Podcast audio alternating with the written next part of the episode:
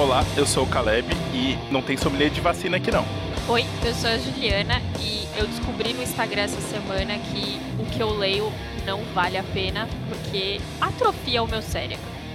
Oi, meu nome é Luana e só eu não fui vacinada nesse grupo.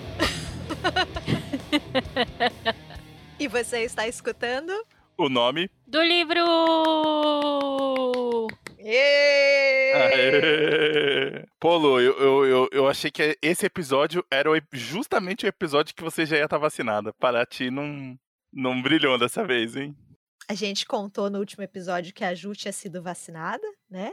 E aí, no dia que a gente postou o episódio, sexta-feira passada, Caleb também foi vacinado. Então, assim, a gente fez o episódio passado sobre vacinas em homenagem a Ju. Agora a gente vai fazer este sobre vacinas em homenagem ao Caleb. E aí, semana que vem, espero eu, em homenagem à minha vacina. Vamos ver o que vai acontecer. Não, e, e só uma, duas, duas coisas, né? O problema é que né, a gente. Enfim, acho que a gente foi muito criativo nesse com a ajuda, a gente vai contar da ajuda, mas eu só queria falar que assim. É, eu, eu, eu sou a favor de, de comemorar, assim. cara. Dou, meu, o pessoal vacinou, tô dando parabéns, dou like, comento. No, no Twitter, gente que eu sigo, eu, eu faço, eu interajo com pessoas que eu não conheço, assim, falando que legal, cara, vamos lá, isso aí. É a etiqueta, a nova etiqueta. Se você, se você não faz isso, você, além de cringe, você não é ser humano, na verdade, né? Não é nem cringe. É ser, não é ser humano. Ai, ai, tô aqui sonhando eu. Mas enfim, sexta-feira passada a gente estava empolgado, né, no nosso grupo no Telegram aqui, o grupo de apoiadores, e aí surgiu a ideia, e se a gente fizesse uma tag? Nossa, o nome do livro Corporation aqui, uma tag das vacinas. E a gente teve o empenho duro aqui, criatividade da Sol, né, a nossa amiga que tem um canal chamado Drinks e Livros. Ela foi a grande entusiasta dessa ideia. Conheça o Drinks e Livros. Ela relaciona livros com drinks, com bebidas. É maravilhoso. É maravilhoso, cara. E outras pessoas do grupo também foram sugerindo, né? Então, nós chegamos aqui a nove tópicos. Eu acho que a tag ficou ótima. Eu acho que a, a tag vai ser um sucesso. Inclusive, a Sol vai responder no perfil dela de YouTube, no canal dela. Então, depois vão lá conferir também. E se vocês quiserem responder, fiquem à vontade, marquem a gente. Vamos, fazer acontecer. Vamos disseminar essa tag aqui, porque eu tô achando a gente muito jovem. A gente criou a tag, isso é um momento histórico. E acho legal, então, também dizer que é isso, né? Foi um esforço coletivo, óbvio que né, teve, teve a, a, a Sol que ajudou a encabeçar a ideia, mas foi uma ajuda coletiva do, dos nossos maravilhosos colaboradores. Então, se você quer fazer parte desse seleto grupo que cria tags, cria temas, olha só, faz muitas coisas. Além de criar, daí gente fofo, fazer fofocas, trocar receitas, né? A, a Lu já fez, fez testes de receita, inclusive, que foram dadas durante né, durante conversas. A gente tem, né, o nosso nossa campanha, né, no Apoia-se. Uma das recompensas é fazer parte do grupo do Telegram. Então, conheçam lá o Apoia-se do nome do livro podcast. Tá tudo lá certinho. Qualquer dúvida é só vir falar com a gente também. Ah, e sabe o que eu queria contar também? A gente tá com uma recompensa nova no nosso Apoia-se. A gente tá falando muito do Apoia-se hoje, mas acho que essa aqui vale a pena. A gente criou uma recompensa que se chama Noite do Monóculo. Então, a nossa ideia é que é uma vez por mês chamar alguém para usar monóculo, porque assim, a gente não usa monóculo nesse podcast, mas a gente tem amigos que usam, né? A gente tem amigos que podem usar, que estudam muito algum assunto, algum autor. O monóculo do bem. O monóculo do bem. Então a gente quer chamar essa galera, professores, pesquisadores, para dar uma noite para gente, um curso, uma palestra, né? Então todo mês vai ser uma pessoa diferente, um assunto diverso. Acho que vai ser bem legal, a gente está bem empolgado com essa ideia. E acho que só tem coisas boas, assim, tanto a oportunidade e o privilégio que a gente tem, né, de escutar essas pessoas falando, mas também da gente poder retribuir um pouco, compartilhar um pouco do apoio que a gente recebe no nosso Apoia-se, né? A gente acredita muito nessa ideia de rede mesmo, de apoio, de colaboração. Então, é uma forma da gente expandir aqui a nossa rede. E acho que vai ser bem legal, assim, a gente está bem empolgado. A nossa primeira noite do monóculo vai ser com o Ramon, né, o professor Ramon Diego, que já participou aqui do podcast, o episódio sobre Borges, né, sobre ficções, o nome do leitor. Ele é uma pessoa excepcional, ele vai falar sobre Raduan. Eu já fiz um curso de Raduan com ele, foi incrível, então acho que vai ser uma noite muito bacana. Estou ansiosa, vai ser no dia 17 de agosto. Então, para todo mundo que apoiar a gente até o dia 17, né, na faixa de recompensa que é de 30 reais, vai ter aí essa aula, esse curso com o Ramon, que topou a ideia, né? Agradecer também o Ramon. Não, eu, eu só, só, reforçar, né, que a gente. É... E, e, foi muito legal porque nos, dentre os nossos apoiadores foi muito bem recebido, né? Então a gente ficou feliz também com, com a reação e, e, e continuar isso, né? A gente está com, com umas ideias e, se você ainda não conhece os nossos planos, pô, entra lá no apoia-se.com, né, barra o nome do livro podcast, conheçam e converse com a gente, tirar dúvida, tiver alguma questão, enfim, é, sugestão, reclamação, qualquer coisa, fala com a gente, por favor. Sugestão de professores que podem, né, que pessoas legais aí para para a noite do monóculo. Estamos abertos aí a sugestões também. E só agradecer, né, todo mundo que já apoia. Não, então assim, só pra, só pra dizer que assim, a montagem das perguntas aqui foi muito, foi muito boa. Teve a participação de vários membros do nosso grupo, então, enfim, é um abraço para todo mundo que, que ajudou a gente nessa, nessa, nessa tag jovem, né? Porque é jovem, né? Criar tag é coisa de jovem, né? É, a princípio eu achava que era um grupo de senhoras, porque a gente faz fofoca, fala de treta literária e troca receitas, né, basicamente. Mas aí quando a gente criou essa tag, pronto, eu vi que nós, na verdade, a gente ainda tem o brilho no olho. Rejuvenesceu, a gente rejuvenesceu ao criar essa tag. Agora estão, as pessoas estão combinando uma leitura coletiva do José de Alencar, então acho que as rugas vão voltar um pouquinho. Eu fiquei um pouco assustada com essa leitura coletiva, eu tô um pouco assustada. Queria, queria formalizar isso pro mundo, mas olha como a gente é. A gente tem um grupo que cria próprios grupos, né? É maravilhoso. Não é recompensa. A gente jamais ofereceria uma leitura conjunta de José de Alencar para os nossos apoiadores. A gente gosta dos nossos apoiadores. Porém, os próprios apoiadores estão querendo se colocar nessa cilada. Então, eles que estão fazendo lá. A gente não tem nada a ver com isso a gente já avisou, né? Enfim, eles são todos grandinhos, né? Enfim, a, a gente sabe o perigo que, o, que exposição a José de Alencar causa nas pessoas, né? Mas vamos para é para para nossa para nossa Não, tem, vamos explicar, vamos isso, vamos explicar como é que funciona a nossa tag, né? Como sempre, né? A gente vai fazer como a gente sempre faz. Ó. Ó, papelzinho. O saquinho da Ju já tá, já tá em ação já. A SMR. Ju, é sempre o mesmo saco ou você tem. Você vai variando assim? Eu, eu, eu preciso sempre achar em algum lugar um saquinho e é sempre um momento de tensão. Esse foi fácil, porque eu pedi uns doces e veio dentro do, do, dentro do saquinho. Aí eu só precisei tirar o doce daqui de dentro. Mas não está melecado. Para quem não está vendo a imagem, é um saquinho transparente. Basicamente. Parece estar tá limpo, assim, sem, sem vestígios de doce. Nós tivemos o cuidado de fazer uma tag que tem nove tópicos, que é o quê? Múltiplo de três, como sempre aqui, nossa tradição aqui.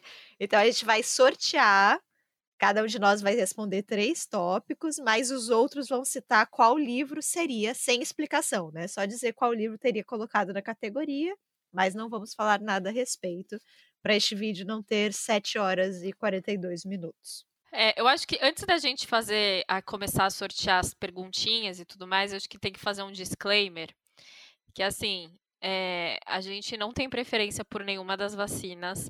Todas, todas as perguntas foram baseadas em memes e comentários de internet, né, que foram feitos por por conta dessas vacinas.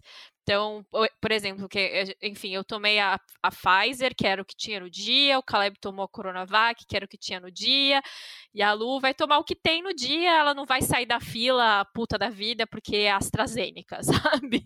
É, é, é tipo isso. Não, e só uma coisa, né, assim, Pfizer foi uma, o meu meme favorito do ano, assim, então... É maravilhoso, eu não canso daquele vídeo. Então é isso, é só adoração por um meme, gente. Não é preferência por vacina, fique tranquilos. Então vamos lá para o saque. Quem, quem vai responder a primeira pergunta? Eu respondo. Então vamos lá, Luana. Vou pegar uma. Elas estão meio grudadinhas, uma só. Olha só, acho que era justo que a Lu não queria. A vacina é a Sputnik, que é um livro apressado. Nossa, ju justamente, né? Justo. É. E tinha todas, né? Já todas para cair. Então, essa aí, como já foi muito bem dito aqui por meus companheiros, era a única que eu não tinha uma boa resposta. Mas eu vou falar. Aliás, eu tinha uma boa resposta. Para mim, o livro apressado por excelência é o Dias de Abandono, da Helena Ferrante, mas a gente está falando isso há vários episódios, justamente o problema dele ser apressado, né? Então eu não quis repetir aqui a, a resposta, que seria a minha resposta boa. Então eu vou falar de um livro que eu li bem recentemente, que é O Fim da Eternidade, do Isaac Asimov, que é um livro de 55 e fala sobre viagens no tempo. Né, que é um tema que é sempre muito legal. Ele fala sobre um homem chamado Andrew e ele trabalha na eternidade. E o que, que é essa eternidade? A eternidade ela é uma organização que monitora e controla viagens no tempo.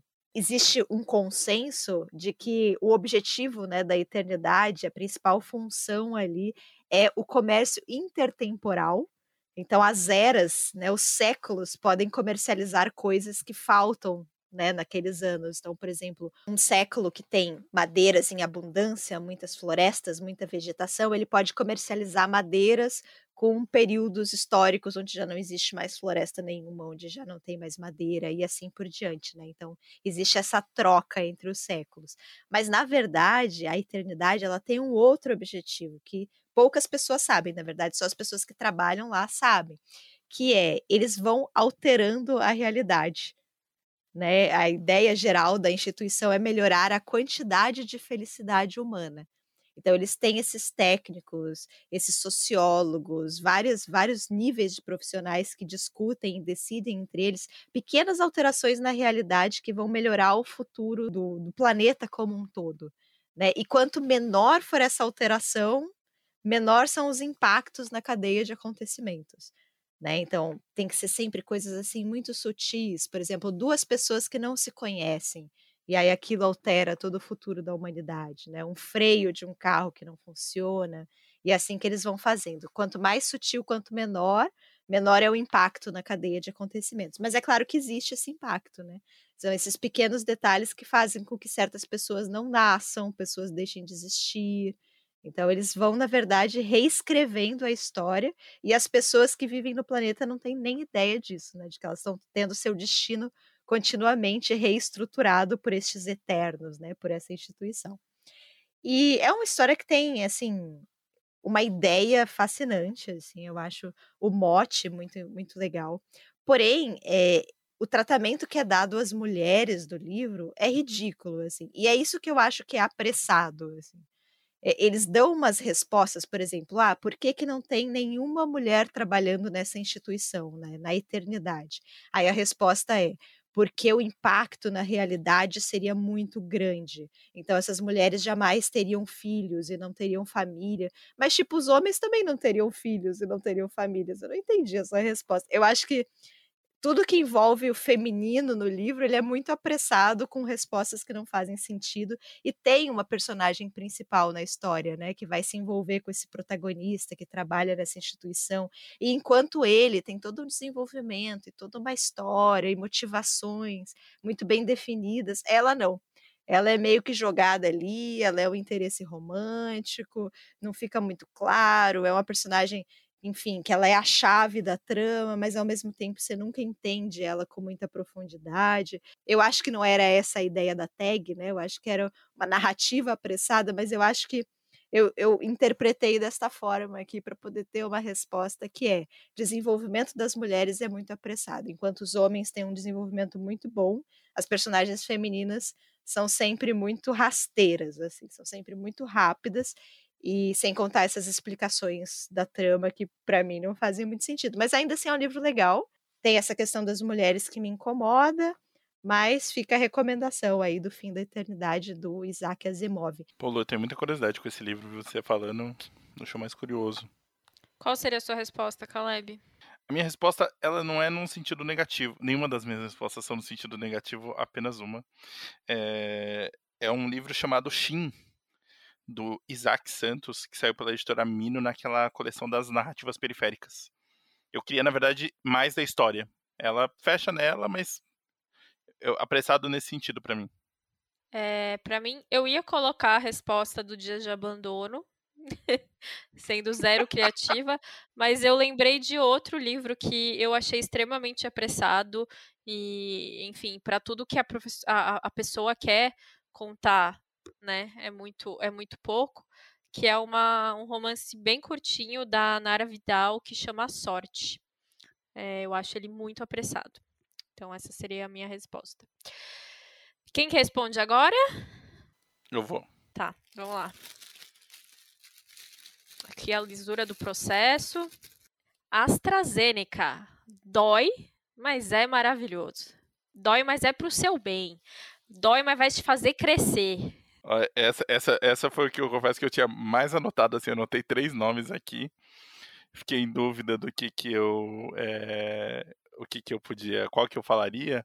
Eu, eu vou escolher, na verdade, um, um quadrinho que eu acho que eu já é, eu vou só explicar aqui que eu vou fazer uma tentativa de só responder quadrinho nessa, nessa tag. Não tem nenhum motivo, só porque eu quero, acho que é legal. Só porque ele quer mostrar que é jovem e, e que lê quadrinhos. mais jovem que só se eu lesse mangá, se eu falasse. Mangá, não, mangá, mangá você ia ser geração Z, nem é, nem é jovem, Caleb, é geração Z. Juliana, sempre, sempre tolerante. O, o livro que eu vou escolher, na AstraZeneca, é, para nossa categoria aqui é o Angola Janga, do Marcelo Dessalete. É, o Angola Janga é um livro, é um quadrinho que saiu pela editora é, Veneta, né?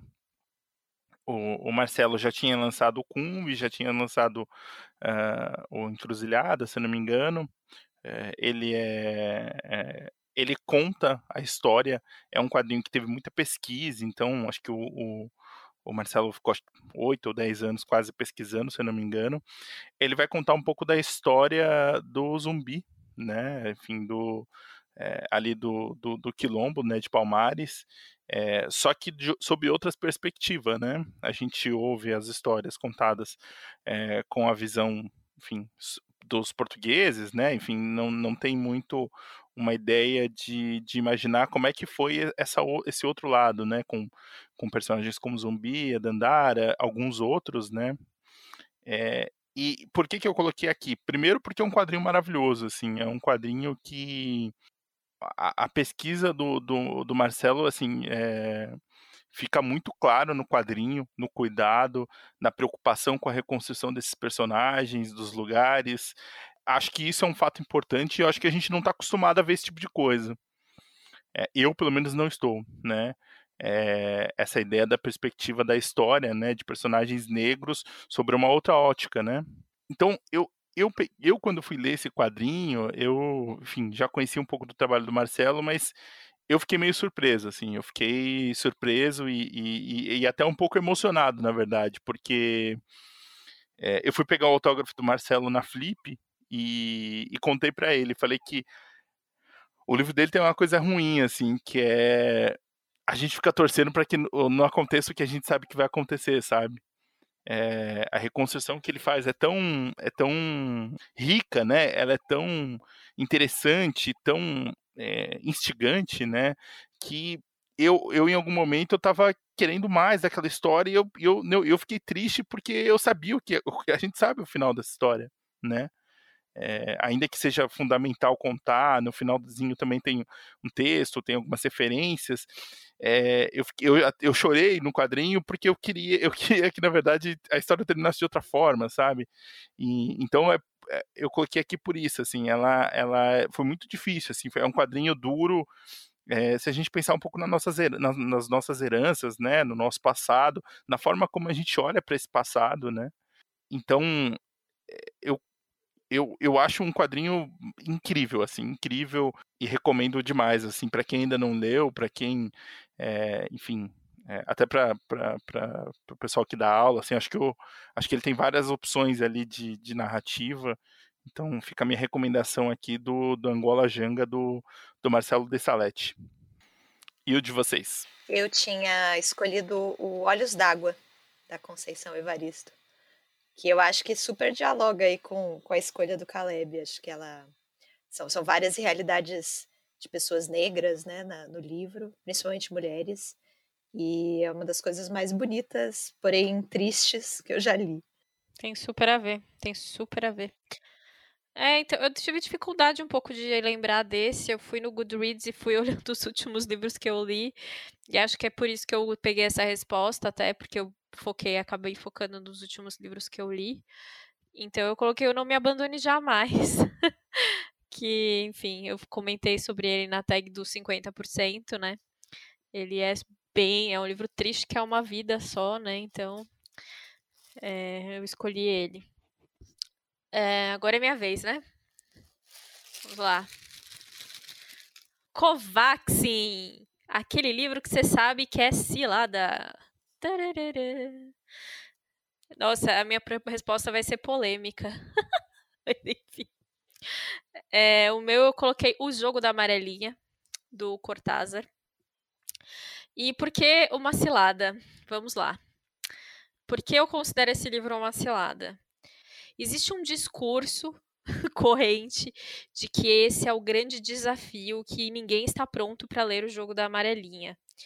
E isso, isso é, acaba sendo muito assimilado por todo mundo. E, e na verdade é mais é, é um livro simples. Ele, óbvio que tem suas dificuldades, como qualquer outro livro tem, mas é, é porque é, a, a, a Lu uma vez, uma vez é, compartilhou uma figurinha, né, uma, uma frase do Cortázar, né, que ele, ele quis que, que quis que os leitores, né, quis escrever um romance em que os leitores lessem, né, tivessem a liberdade de ler e passou o resto da vida ensinando as pessoas a lerem o romance dele. E é mais ou menos isso, assim, é, é meio que, tipo, o que, que eu vou fazer com essa tal liberdade, sabe? As pessoas não sabem o que, que, que vão fazer com essa tal liberdade, e aí consideram que seja um, um livro extremamente difícil, porque você pode ler na ordem que bem entender, sabe? Quando não é, enfim, você pode ler tanto na ordem, né, dos números dos capítulos, ou você pode seguir, né, o, a, a, ordem que ele sugere, ou você pode criar a sua própria ordem. Afinal de contas, os capítulos, né, eh, ainda são fragmentários e tudo mais, mas, né, eles vão se ligando ao longo da narrativa. E, e quando você segue a ordem do Cortázar, que seria essa grande, grande inovação, são capítulos super curtos que ele vai inserindo no meio desses capítulos. Enfim, eu fiquei um pouco decepcionada quando eu, quando eu, li. Então, para mim foi tipo, eu fiquei muito decepcionada. Essa, essa é a sensação, assim. Porque eu achei que ia ser a coisa mais difícil que eu já tinha lido. Não, e assim, não tô falando que é uma história fácil, porque, enfim. É, mas eu acho que quem, quem, quem gosta de ler já, já passou por desafios, sabe? Mas o fato, o fato eu acho que disso, sabe? De, de, de ser de como. É isso. Eles vendem com aquela inflação três vezes o que, o, o que vale o livro, e o livro é um livro. Né? Enfim. Aquele livro da Companhia das Letras que chama É um livro. É um livro. É isso, gente. É, pode ser legal para muita gente, pode ser chato para muita gente, mas é um livro. Então, fica aqui e eu queria saber qual é a resposta de vocês. Eu ia ir na polêmica também. Mas eu acho que eu ia ir na polêmica interna aqui, porque, enfim, é um livro sobre o qual discordamos aqui. Para mim, o, o Macilada é o Eu Receberia as Piores Notícias dos Seus Lindos Lábios, de Marçal Aquino. Porque o título é maravilhoso, mas eu não gostei muito do, do, do livro, não. É uma cilada, eu concordo que é uma cilada esse livro também. Difícil aqui, viu, galera? É, manda, mandem forças aí para mim que o guerreirinho aqui não. Apesar de, de vocês terem razão nos argumentos de vocês, eu tenho um pouco de medo de reler esses dois livros. Acho que muito mais eu receberia Eu realmente tenho medo, porque eu gostei muito. Enfim. Deixa quieto, Caleb. É, é, eu, eu acho que o melhor vai ser deixar na memória. E mesma coisa com, com, com o Cortázar. É, a minha escolha é um pouco polêmica também. Eu tinha duas opções aqui: polêmica, não polêmica. Vou pela polêmica, já que tá, a gente está nessa, nessa toada aqui.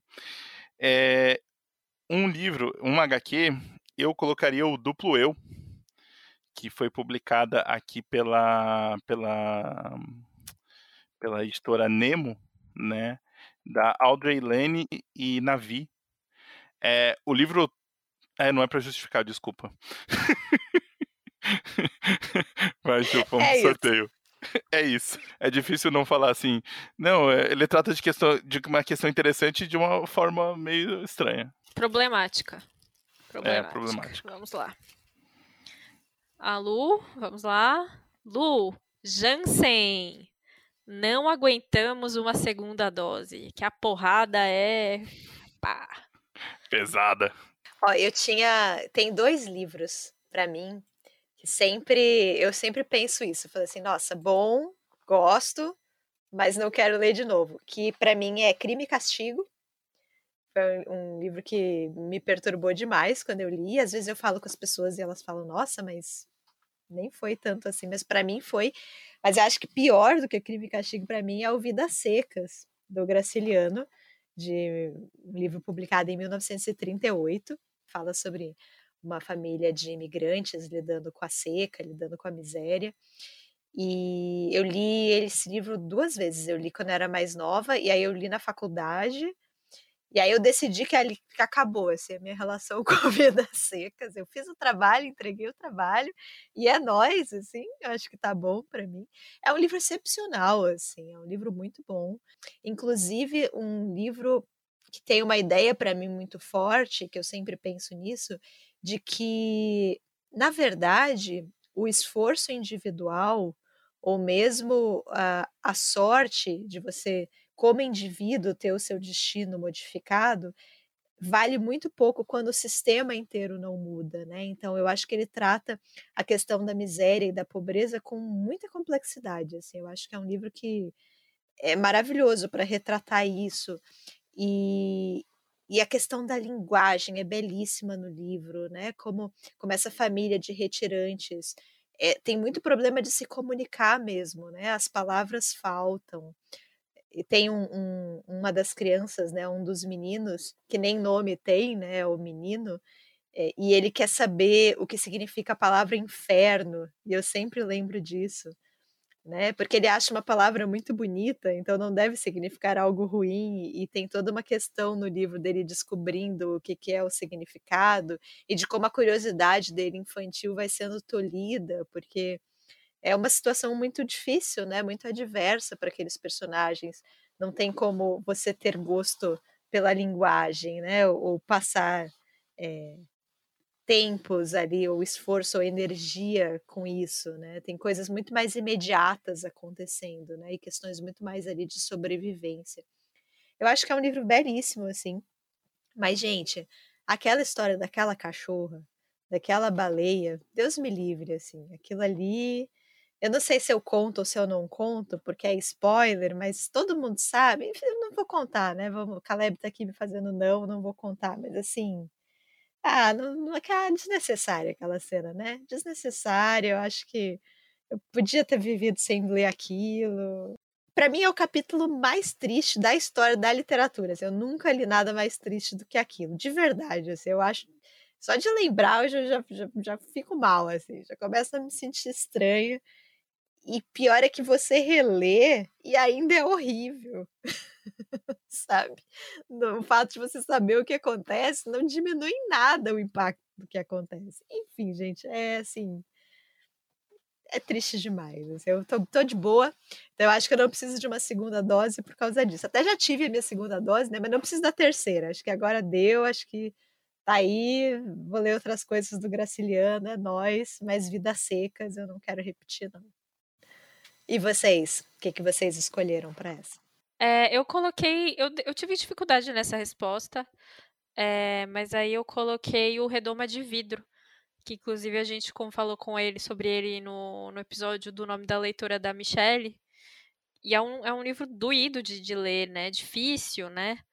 Então, fala sobre muito essa questão da depressão e tudo mais. Então, eu acabei colocando ele. Eu, eu quando eu respondi só livros, era essa a minha resposta também. É, mas, aqui sendo fiel ao, ao, que eu estou falando dos quadrinhos, é, a, o Mouse. O Mouse é um quadrinho muito difícil. Eu reli, assim como a Lu comentou do, do, do Vidas Secas, eu reli e foi muito difícil reler, assim. É um quadrinho maravilhoso, mas nossa. Vamos lá, Caleb. Qual é a sua próxima categoria? Vai, Ju, uma legal, uma legal. Coronavac. Um livro polêmico. Eita! Eita, essa eu queria, hein? Essa eu queria. Eu, dificuldade, né, de achar um livro polêmico. E aí eu peguei uma aqui, uma HQ que eu li e eu tenho sentimentos ambíguos. Eu já vi gente falando mal, né, dela por enfim, não precisa de muito esforço, que é o Pagando por Sexo do Chester Brown. Foi publicado aqui pela WMF Martins Fontes tem até a introdução do Crumb. É, eu li, acho que não sei se foi esse ano ou ano passado. É, essa HQ, né, o Chester Brown vai falar exatamente disso. Ele, ela segue aquela linha das dessas HQs autobiográficas, né? E ele começa, tem a introdução do, do Crumb, e ele começa até explicando que quando ele morava no Canadá, a, a lei a respeito da, da prostituição, né? Tinha uma lei que permitia que as, que, que a, as pessoas atendessem em casa, mas elas não podiam ter um lugar próprio, mas que depois mudou, né? Então, enfim, ele, ele começa meio que dando esse, essa explicação, falando que conversava com as pessoas, e aí começa a história em si, né? Começa com ele falando da, da última namorada dele, né? Enfim, de que eles terminam e depois eles ficam meio amigos. Ele é um cara meio apático. O traço do Chester Brown, para quem nunca viu, é, é meio curioso, assim, é meio eu não sei, eu não sei, eu não sei definir assim, mas ele é um pouco incômodo assim. Os personagens são sujo. Sujo, obrigado, Juliana. E ele começa a falar, e aí, enfim, ele tá falando dessa, dessa namorada, e que ele, que realmente acho que ele não estava sentindo nada por ela. E aí ele começa a contar exatamente de quando ele começa a pagar para fazer sexo com as, com as mulheres. E, e, ele, na verdade, começa a gostar disso, né? E, paralelo a isso, tem esses amigos, é, ele tá morando junto com, a, com essa ex-namorada que começa a namorar e ele fala que fica numa boa, todo mundo fica meio, mas como assim e tal? E ele começa a, a, a contar os detalhes desses, das relações dele ao longo do tempo. E de fato ele fala que é isso que ele gosta, que ele, que ele descobre que é isso que ele gosta. É, e vai dar detalhes das garotas, né? Todas elas com codinome, mas segundo ele, a, a o traço delas é, é, ele tentou ser fiel às garotas, ele se, muito aquela história do, do homem solitário, aquela, enfim, aquela história. Enfim, é um livro muito estranho, é um livro muito esquisito, que trata de um assunto muito delicado de uma forma. É lógico, a visão dele, a experiência dele e, e, e o que envolve né, isso, enfim, e as garotas só que é um livro muito polêmico, assim, porque. Tô tentando, tô tentando encontrar palavras aqui para dizer, mas é um livro esquisito porque você sente estranho, assim, sabe? Porque. Tô, tô, eu tô tentando encontrar palavras, porque é um livro que eu terminei de ler e eu fiquei meio. O que, que eu acho sobre isso aqui, assim, sabe? Porque você fica meio. Eu não, eu não vou falar assim, tipo, mas, mas assim, você fica meio caralho, velho, assim é, é, muito, é muito sobre o umbigo dele e pouco sobre as situações e, e, e o que envolve isso. É, a introdução ele tenta explicar um pouco disso. Acho que depois, se não me engano, tem até um texto, é, um pouco, um texto no final, enfim, algumas coisas, algumas notas. É um livro, tem algum apêndice, na verdade. É um livro incômodo, na verdade, sobre um tema muito complexo e que o, o, ele não, não faz questão de entrar nisso, tirando essa, essa introdução é, sobre a questão das leis e tudo mais. É, é um livro estranho, assim, eu não sei explicar muito bem. Eu fiquei muito incomodado de uma forma. É, me sentindo mal, assim, na verdade, sabe? Tipo.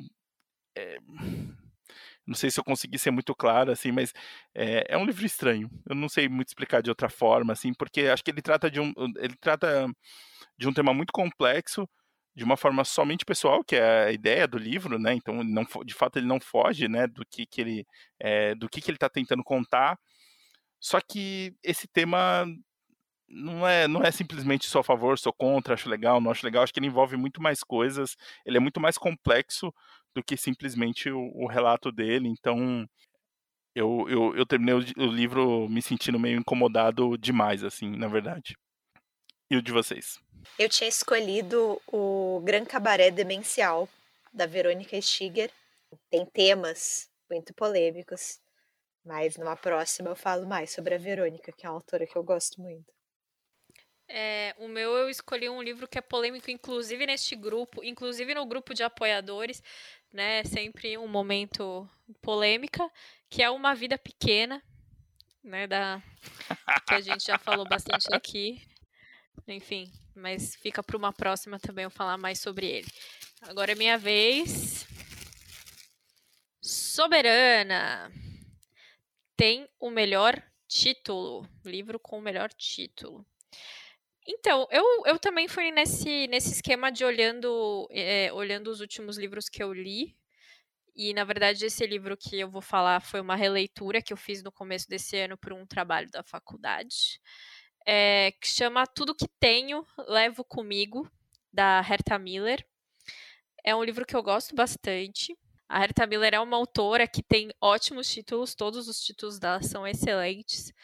Mas esse especificamente, o Tudo Que Tenho Levo Comigo, ele tem uma coisa específica, né? É um, é um livro um pouco diferente do que, do que a, a Herta tinha escrito antes, né? Que ela, ela é romena, né? Mas de uma de uma etnia muito assim, de uma cidadezinha muito pequena ali da Romênia e, e, e enfim, que, que, que foi que, que, era de, de minoria alemã dentro da Romênia. Né? Então ele, ela foi aprender romeno só depois dos, lá, parece que dos 18 anos, porque ela vivia nessa cidadezinha, tipo, sei lá, 5 mil habitantes, estou chutando, mas assim, é uma cidade muito pequena. Então, a, é, a história é um pouco baseada na história da mãe dela, é, em que do, depois da, da, Segunda Guerra, é, algumas, algum, algumas cidades né, algum, é, foram obrigados a mandar pessoas para campos de trabalhos forçados, meio que para reconstruir depois da, da a, destruição, sabe, a destruição da guerra, né? Muitos desses, desses campos eram geridos pela União Soviética, enfim. E a mãe dela, né, e muitos membros dessa cidade é, foram para esses campos e ficaram dois, três anos e depois voltaram e quase não, não se falava, era meio que um tema tabu. Então ela tinha muita curiosidade em saber disso, ela tentou pesquisar muito sobre isso, justo também com a mãe, mas a mãe não queria muito falar sobre isso e ela encontra um poeta que ela fica muito amiga, também, né, que ele, ele também era do etnia alemã, que vivia na Romênia, tal, e ele passou por isso e ele contou, e, e, e, assim, o livro ele é muito baseado nos relatos desse poeta que já não me lembro o nome, obviamente. Então, a história desse menino de 13 anos que acabou de se descobrir gay, enfim, porque, enfim, imagina, né, na década de 30 era uma coisa super super escondida, ele tinha, na década de 40, no caso, né, super escondida, ele tinha que, que, que né, todos esses tabus e ele tinha que esconder também da família, né, que era uma coisa super tradicional. E aí ele vai, ele é convocado. E ele não sabe muito bem para onde ele vai, o que, que ele vai fazer, né? E aí o, o, livro até começa com isso, né? Tudo que tem eu levo comigo, que é a malinha que ele faz para levar para esse campo. E aí vai contando, né? Então tem o anjo da, da, da fome, né? Que, que ele chama, né? Que essa questão da, da a fome, ela é tão tão, é, é, tão presente né, na vida das pessoas que estão naquele campo que ela é quase uma, uma entidade mesmo, uma pessoa, porque né, é, é uma pessoa presente, cruel, e, enfim. É um livro cheio de imagens muito bonitas, é um livro doído pra cacete. É, vale muito a pena, mas de fato é um livro doído. E tem esse título, né, muito, muito forte. É, eu acho que talvez é um bom livro quem, quem quer começar a ler Herta Miller é um bom livro para começar a ler Herta Miller, porque ainda que seja de prosa poética, eu acho que é o livro mais de boas de prosa poética que eu li dela. Então, também fica aqui minha recomendação. E vocês, gente, qual que vocês escolheriam? Ó, o meu título, só uma coisa, ainda bem que eu não peguei esse, porque eu não li o título que eu escolhi, eu só fui no nome bonito. É, eu peguei um aqui que chama A Vida é Boa Se Você Não Fraquejar, uma novela em quadrinhos por sete, também publicada aqui pela editora Mino. Eu, achei, eu acho esse título maravilhoso. Eu tinha escolhido Abril Despedaçado, que é um título do Ismael Cadarré que eu amo, e eu gosto muito do livro também. Ótimos títulos. A última é a Lu. A Lu, última, última rodada, rodada, de hum. perguntas. Moderna. Ninguém leu. Ninguém nem nunca viu, só, só ouviu falar. É que nem caviar. Essa aqui a gente teve divergências, né, no grupo, de como que a gente iria interpretar. Né. Eu interpretei como um livro que eu li e ninguém leu. Eu não conheço nenhuma outra pessoa que leu. Mas acho que valeria também aqueles livros que todo mundo mente que leu né? Tipo, Em Busca do Tempo Perdido, ninguém leu a série inteira, não é possível. Mas enfim, Ulisses, né? Oh, mas, mas um tema de episódio, qual livro que você já mentiu que você leu? Aí gente... ah, não dá para fazer faculdade de letras sem ter mentido nenhuma vez, né? Você no mínimo mente para o professor e ainda né, dá um sorrisinho maroto para porque, porque você sabe que ele tá, que ele sabe da sua mentira. Você sabe que ele tem muito mais experiência nisso que você. Mas, enfim, eu escolhi um livro que, coincidentemente, eu não só não conheço ninguém que tenha lido, como eu nunca falei neste podcast. Então, acho que eu estou cumprindo a minha própria regra também aqui, de não falar sobre o livro. Que é o livro Os Papéis do Inglês, do Rui Duarte de Carvalho. É um livro publicado no ano 2000. O Rui Duarte de Carvalho é um autor angolano. E esse é um livro muito complexo, assim, muito difícil de fazer sinopse. Enfim, ele tem um narrador que viaja para Angola, né, uma Angola pós-colonial, né, pós-guerra de independência, e ele está em busca de um diário de um antropólogo muito famoso que se suicidou no país na década de 1920. Né? E tem uma outra questão desse narrador, que é ele é muito parecido com o próprio Rui Duarte de Carvalho, com o próprio autor do livro. Então aí tem uma questão de pode ser ou não pode ser o autor, e tem esse desdobramento também. E qual é a graça né, do livro? Ele é um livro excepcional do ponto de vista de narração, porque esse personagem que está em busca desse diário, né, desses papéis do inglês, do título, ele ele é confuso, ele é ambíguo, ele não sabe exatamente onde que ele está indo, se essa jornada dele tem algum significado, algum sentido, ele não sabe como que aquilo vai terminar, ele não tem absolutamente nenhum controle né, da situação. E quando o Rui Duarte de Carvalho escolhe um narrador desta forma, né, esse narrador que absolutamente não é confiável, eu acho que ele está criando uma oposição, né? Esse, esse narrador, na verdade, ele é o extremo oposto, é o exato oposto do que seria um narrador onisciente, né? Que é aquele narrador que narra a distância, que sabe tudo o que está acontecendo, que tem um domínio completo da história. E quando ele ambienta a história dele na África e ele recusa esse narrador onisciente, na minha interpretação, ele está falando muito sobre o que a gente pensava da África até muito pouco tempo atrás. Né? Essa questão da, da, da, da história única. Né? A gente vê a África como um, um, pequeno um país, né? Todos os países ali, na verdade, são a África, né? E a gente tem uma visão muito simplista e muito rasteira do que, que é o continente. Eu sempre lembro de um livro da, da, da Lídia Jorge, ou Costa dos Murmúrios, que fala sobre Moçambique, outro país, outro contexto, mas enfim, eu acho que, que ela tem uma imagem muito interessante, que é colonizadores no alto de um hotel, assim, sacadas, literalmente no alto, né, quase as torres de marfim, olhando para baixo e narrando o que está acontecendo ali em Moçambique, né, que no caso do livro dela são as guerras de independência. Então eles não têm ideia do que está acontecendo no país, eles praticamente não pisam no país, eles estão lá do alto narrando aquela história, né? E isso é um pouco a ideia de um narrador onisciente, né? Ele tá, ó, ele não pisa no, no solo, ele não se envolve, aquela história não impacta ele de nenhuma forma, ele simplesmente está contando desse lugar absolutamente impessoal.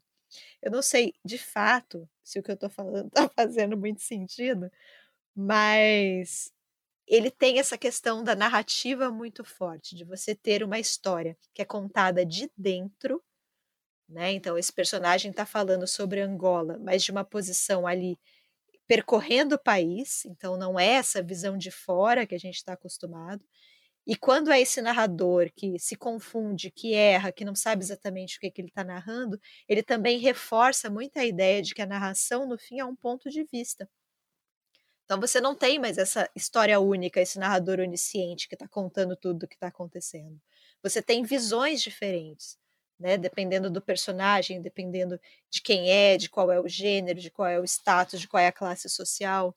Então ele está falando muito sobre como as histórias elas podem ser múltiplas, na verdade. Né? Então ele vai percorrendo Angola, tem muito relato de viagem, ele vai falar sobre as paisagens, ele também vai falar sobre antropologia. Ele está falando sobre o país.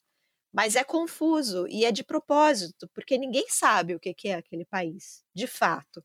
Né? A gente não está mais num momento de, de uma visão simplista, a gente entende, compreende, esgota tudo aquilo e fala sobre o país. Né? Então, assim, é um livro muito desafiador, difícil mesmo. Assim, é um livro para quem gosta aí de uma coisa mais labiríntica mesmo, de histórias que não se fecham, sabe? De histórias que, que não se esgotam de fato. Mas é um baita de um escritor, assim, é um escritor fascinante, o livro é fascinante, eu recomendo demais, assim, eu acho ele deveria ser muito mais conhecido do que ele é, assim, eu acho que é um escritor que se fala muito pouco a respeito, o Rui Duarte de Carvalho, mas vale muito a pena, assim, se você, eu acho que é um livro para um perfil de leitor muito específico, assim, é o leitor que gosta justamente dessa de, dessas, dessas, não só dessas ambiguidades, mas dessas próprias reflexões do que, que é literatura, do que, que é narrativa. Não, não é uma história agradável de ler, não é simples de ler. Mas, poxa, se você gosta desse estilo, assim, se joga. É um livro aqui no Brasil, saiu pela Companhia das Letras e vale muito, muito a pena, assim. Eu, eu sempre falo dele eh, relacionando com Nove Noites, do Bernardo Carvalho, que tem uma história muito parecida. O Bernardo Carvalho teve uma inspiração aí, uma, uma inspiração do Rui Duarte de Carvalho. Então, se você por acaso gosta do Nove Noites, né, já leu, vai nele também. Eu acho que os dois livros super dialogam. Eu gosto muito do Nove Noites também. E é isso, gente. Assim, acho que é um livro que merecia um pouco mais de conversa, sabe? Um pouco mais de destaque, porque ele tem tudo, assim. Ele está falando sobre a África moderna, sobre a Angola pós-colonial, pós-guerra de independência, mas ele também está falando sobre literatura e sobre forma e sobre narradores, sobre narrativas de um modo geral. Então ele é um livro que tem muitas, muitas camadas. Assim, é um livro que eu espero reler ainda muitas vezes na minha vida para ver se cada releitura que eu faço eu consiga, sabe, chegar um pouco mais perto e absorver um pouco mais da história. Assim, vale demais a pena. Então recomendo aqui os papéis do inglês do Rui Duarte de Carvalho. Esse podia estar no livro na parte da polêmica também. Não? é, acho que sim. é, o meu livro é eu, eu ia errar de novo, tá? Com vocês, então o sorteio aí do, do, do saquinho deu certo. É, porque a polêmica foi que eu não tinha entendido direito a pergunta. O meu é Jimmy Corrigan, o menino mais esperto do mundo, é, do Chris Ware. Chris Ware, um gênio. É, já fizeram comparações do Jimmy Corrigan com Ulisses do quadrinho, ou coisas, ou outros absurdos. E eu tenho a impressão de que as pessoas talvez não tenham lido ele eu confesso que me animei para ler, assim, eu fiquei folheando agora e talvez eu talvez eu possa mudar esse livros que eu não, não. livros não lidos ou que as pessoas dizem que leu. E o seu Ju? Eu tentei já ler Jimmy Corrigan, mas me faltou uma lupa, porque tem umas partes que a letra é muito pequenininha. e, enfim, é, mas no meu caso, eu, eu interpretei por aquele tipo de livro que todo mundo fala que leu, mas não leu. Né? Aquele que vi, mas. Enfim. Que é o Ulisses, né? Não conheço ninguém que leu Ulisses de verdade. Isso é mentira. Vamos lá, Caleb. Juliana quase meteu um Paulo Coelho aqui e falou que Ulisses cabe no tweet. Cabe num tweet. É o dia do dia mais chato do mundo. Vamos lá, Caleb. Você ficou com Antivax. Uma leitura irritante. Esse eu tive dificuldade, então os deuses do sorteio não não foram todos 100% comigo, então é, vou vou compartilhar um pouco aqui uma angústia comigo, porque com vocês, porque eu não sabia muito qual escolher e eu realmente não pensei num irritante como uma coisa ruim, apesar de claramente ser uma coisa ruim, mas enfim, a minha interpretação é, é um o irritante no sentido de estou com dificuldade ou tem coisas, tem questões nele. É, e aí o meu livro irritante que eu escolhi foi o Moon Shadow, uh, quadrinho publicado aqui pela, pela, pela Pipoque Nankins, né, do JMD de Mateis e John J. Mutti na ilustração. É, ele é um. Essa, essa edição do Moonshadow é uma edição completa, enfim, super caprichada do pessoal do Pipoca, que não estava esgotado fazia um tempo, o Moonshadow. É, por que uma leitura irritante, né? Eu não consigo muito dar uma sinopse, né? Porque é, é um livro meio onírico, assim, é um quadrinho meio onírico, tem esse narrador é um planeta, né? A gente é um outro planeta é, que se encontra, né? E nasce uma criança a partir desse, desse encontro. E aí essa criança era seria meio que um é, esse Moonshadow é esse ser que nasce nesse outro planeta. É, então tem umas viagens. O quadrinho claramente assim é um quadrinho daqueles dos anos 90, assim. Ele tem toda a, a linguagem, aquela, algumas viagens, algumas questões. É, e, enfim, esse, esse, esse Moon Shadow, ele tem a mãe dele e tem esse outro ser, que são esses seres, enfim, não, não tem muito uma explicação, assim, são seres meio inanimados, são seres, super inteligentes, que eles eles, eles encontram outras espécies e eles têm é, eles copulam com as espécies, né? Pensando na continuidade, mas eles descartam logo elas. É, e em algum momento a gente a gente está lendo e tem é, longos arcos com, com como é que fala com trechos enormes de texto e aí a gente tem esse Moonshadow que é esse garoto né esse garoto que nasceu faz pouco tempo tem interesse por uma biblioteca e tudo mais ele perde a mãe no começo e ele sai com um outro cara que parece tipo um primo It, é, meio cabeludão, assim, ele é meio. ele é meio escroto, assim, sabe? Tipo, só pensa, pensa em sexo, em fumar, enfim, ele é meio um boêmio, eu não sei explicar o que ele é, mas ele meio que é obrigado a viajar com esse com o Moonshadow, por esses seres é, que são seres. Parece tipo um Pac-Man, não sei explicar, mas são seres tipo meio brilhantes do universo e tal. Uh, por que o irritante, né? Assim, parece tudo meio loucura, mas o irritante é mais nessa, nessa viagem. É, eu, tenho, eu tive muita dificuldade para conseguir entrar na história. Enfim, isso que eu estou contando para vocês é um arremedo de história, né? Desses seres super. tem um nome para eles, né?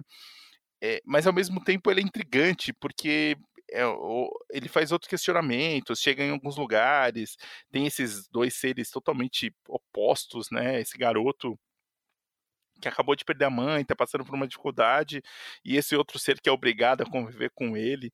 Então, é, eu, eu confesso que assim, o, o quadrinho tem mais de, de, é, de 500 páginas, né? Acho que quase chega a 500 páginas. Eu estou na página 100, e tô, tô achando legal, assim, mas é, é, um tipo de quadrinho de leitura um pouco mais, mais lenta, né, por conta das, das ilustrações, né, as ilustrações meio, num estilo meio diferente, um pouco uh, parecido com uma pintura. É, não sei, eu, eu, eu, eu, tô, eu fico meio angustiado porque eu quero ler, eu quero continuar a história, mas é, é um quadrinho que eu tô, eu tô achando um pouco irritante, mas eu vou, vou continuar porque eu tô gostando, assim, apesar dessa história meio maluca, é, ele é super referenciado por várias pessoas, enfim, é, quando saiu foi, enfim, totalmente aclamado e tal, e acho que acho que é um tipo de quadrinho que eu não estou muito acostumado, então por isso que eu coloquei nessa na, na Antivax aqui como um pouco irritante, mas é mais por esse estilo de, de não estar tá acostumado mas eu vou, vou persistir porque eu sou um, um guerreirinho aí, eu vou, vou continuar a leitura, mas eu, apesar de tudo isso que eu falei, assim, eu faço indicação, assim, cara, é um quadrinho curioso, assim, já tinha ouvido falar, já tinha visto nessas listas de grandes quadrinhos, mas é, tá sendo uma experiência diferente. Então, essa é a minha recomendação aqui, o Moon Shadow, que foi publicado pela Pock Nankin. E o de vocês? Eu tinha escolhido o Suicidas, do Rafael Montes, livro de estreia do Rafael Montes de 2012, que tem um monte de adolescente irritante e um monte de mãe irritante também. É isso. é, o meu, eu fui também pro lado da não recomendação, que, enfim, essa semana é, apareceu aí uma polêmica do John Boyne. É Boyne o nome dele? Acho que é. Enfim, o autor aí de O Menino de um Pijama Listrado, é, mas o livro irritante dele que eu li, porque foi o único que eu li, eu, eu fiquei muito irritada, principalmente com o final, é o Palácio de Inverno. Eu fiquei muito irritada porque eu estava lendo aquilo, eu não acreditei. Então fica aqui a minha não recomendação aqui do Palácio de Inverno. Agora, última pergunta pela lisura do processo, né? Eu peguei a vistas. Eu peguei Pfizer, um livro que você leria 52 vezes, tal qual o nosso governo leu os e-mails e não respondeu. Né? Gostou tanto dos e-mails que queria receber mais. Então, simplesmente não respondeu para continuar recebendo e-mails, não é mesmo? É, enfim, não foi combinado, mas esse é o único quadrinho que eu tinha colocado aqui é um livro que eu gosto muito, que chama Retalhos, do Craig Thompson. É um dos primeiros livros que saiu quando saiu o selo da companhia do, do, do da né, companhia dos quadrinhos, quadrinhos da companhia, desculpa, né, que é o, o selo de quadrinhos da companhia das letras, que é mais um desses livros autobiográficos, né, que vai narrar a história, né, desse jovem. É, é, é ele contando, na verdade, né, a, a, uma história de quando ele era mais novo, dessa primeira namorada que ele teve, que é a Raina, que é uma menina fascinante. E, e ele conhece ela num grupo cristão, né, nesses encontros de jovens, né? Então ele vem de uma família extremamente cristã e extremamente podadora, né? Assim, muito. É, ele sempre quis ser artista, é, desenhar, enfim, ele tinha isso desde sempre. E, e, e tinha uma relação muito forte desde da, da infância dele com o irmão, justamente por essa questão da imaginação e dessa criação, né? Criação que eu digo da criatividade, né? Enfim, então a história é muito bonita. E eu acho que é muito, muito louco quando assim, muita gente, eu conheço muita gente que leu esse livro e todo mundo se relaciona de alguma forma com esse livro, assim, se, se não se relaciona, mas se pega alguma parte, sabe? É, e, assim, como se fosse uma parte que conversa muito com, com, com, com, com a pessoa, assim, eu acho muito curioso isso nesse livro, né? Porque, enfim, a história é muito particular desse cara, mas que ela dialoga com tanta gente, né? É, porque é isso, né? Ele, ele vai, ele conhece essa rainha nesse, nesse grupo, mas ela mora numa cidade super longe da dele e tal. E aí ele consegue convencer a família, vai passar um tempo lá na cidadezinha, vai, vai ficar na casa dela, tudo, né? Enfim, com, com anuência de todos os responsáveis, assim. É, e aí ele vai contando, né, justamente disso. E, e, e, é isso, assim, é um livro que trata de muita coisa, né? Trata muito dessa questão da imaginação e da criação e da vontade, mas de como as coisas vão te podando, né? E como a religião, no caso dele, foi muito forte nisso, né? Então, como ele quase não seguiu a carreira que ele tanto queria, que era ser quadrinista desde muito cedo, é, justamente e essa questão da culpa o tempo todo, né? A questão da culpa cristã é muito forte. Então, dele estar tá ali aproveitando, né? E a Raina, essa mulher, essa é, era uma garota assim totalmente livre, né? Em, em comparação a ele, no caso, né? Óbvio que, enfim, ela também vinha dessa família que era, né, castradora também, né, uma família cristã bem castradora, mas assim, ela, em comparação a ele, ela era totalmente livre, sabe? E esse fascínio que ele tinha por ela, é, enfim, eu acho um, um quadrinho muito bonito. E eu tô com vontade de reler, inclusive. Falando aqui. É, enfim, é um quadrinho que eu recomendo sempre. É, do Craig Thompson. É maravilhoso. Então fica aqui a minha recomendação. Acho que eu nunca tinha falado dele aqui, é a primeira vez. Acho que a gente tinha citado ele em algum, alguma outra tag, mas é a primeira vez que eu consigo falar desse quadrinho.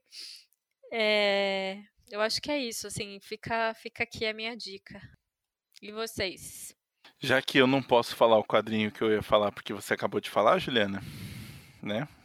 Lu, você quer falar o seu primeiro, para mim reagir aqui, pensar no que, que eu vou indicar? Eu tinha pensado no Molloy, do Samuel Beckett.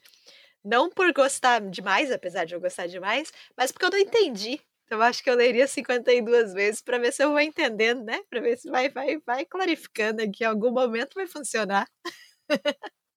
boa, boa interpretação. É, o meu eu vou, vou repetir um pouco no que, no que eu já dei dica aqui, já falei. É, eu realmente iria, no, eu ia indicar o Retalhos, mas a Jo falou lindamente. É, o Sandman, acho que eu rele, leria e releria o Sandman todo por muito tempo. Acho que 52 vezes. E pensando que vem a série aí, vai ser legal. Né? Olha, primeira vez que aconteceu isso, hein?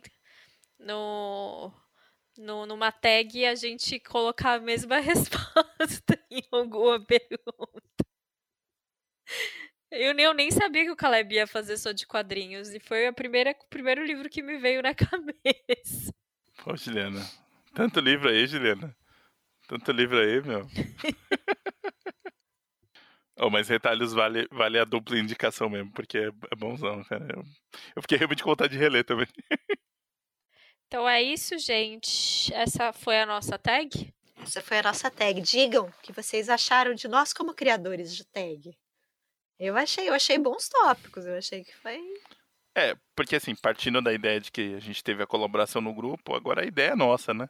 Sim, somos os criadores, né, oficialmente, né? A gente que tá colocando no mundo, né? Nome do livro Corporation, né? Nós e Sociedade Limitada. Não, e, e respondam qual seria o de vocês, né? Pelo menos para alguns dos tópicos, caso não, não queiram todos, porque olha, foi uma tag difícil de responder, viu? A gente deveria colocar um, um décimo tópico aqui, que é o vai responder não puta, para as pessoas poderem taguear os seus amigos. Então, essa é a, é a, a décima aí, a opção extra, para vocês taguearem os amiguinhos. E aí, gente. Então eu aqui só invejando meus colegas de equipe aqui que já se vacinaram. Vai chegar a minha hora. Vai, em algum momento o postinho de Paraty vai dizer aqui que a minha idade chegou. Não, você vai ver, vai ser semana que vem, Lu. Só quero, gente, só quero. E a gente, no, até no grupo, né? A gente vai vendo as fotinhos das pessoas se vacinando, dá uma alegria, dá uma calma, dá uma, dá uma paz de espírito. Queremos mais isso na nossa vida. Continuem postando aí quem for, quem for vacinar, postando, dando viva para quem foi vacinado, né? Acho que é importante a gente levar isso adiante. E quando começar a tomar a segunda dose, posta de novo, que a gente faz tudo de novo, não tem problema. Não, eu ia falar só para isso, né? Para todo mundo que tomou aí, e aí pensando nos pais, tio, né, avô, de, de reforçar essa, essa questão da segunda dose, né? O importante é a imunização completa, enfim. É, a gente sabe, né, que, que, que ainda assim a gente, né, é, vi, lembrei esses dias da, da Ana Maria Braga, né, que tomou as duas doses há um tempo já, pegou de novo, mas duas semanas depois ela já estava, enfim, imitando a Cruella, Cruel no, no, no, no Mais Você, então, sem grandes reações, né. E se a reação da vacina for imitar a Cruella Cruel, eu acho que é uma boa reação, eu tô dentro. Eu, eu, eu, eu, eu tô legal também, assim, eu tô legal também. Isso aí. Temos um, uma tag, então, respondida, missão cumprida. Jovens. Jovens. Sextou, sejam jovens. Não sei quando vocês estão escutando esse episódio, mas sempre que se escuta episódio do Nome do Livro Podcast, é sexta-feira, de espírito, né?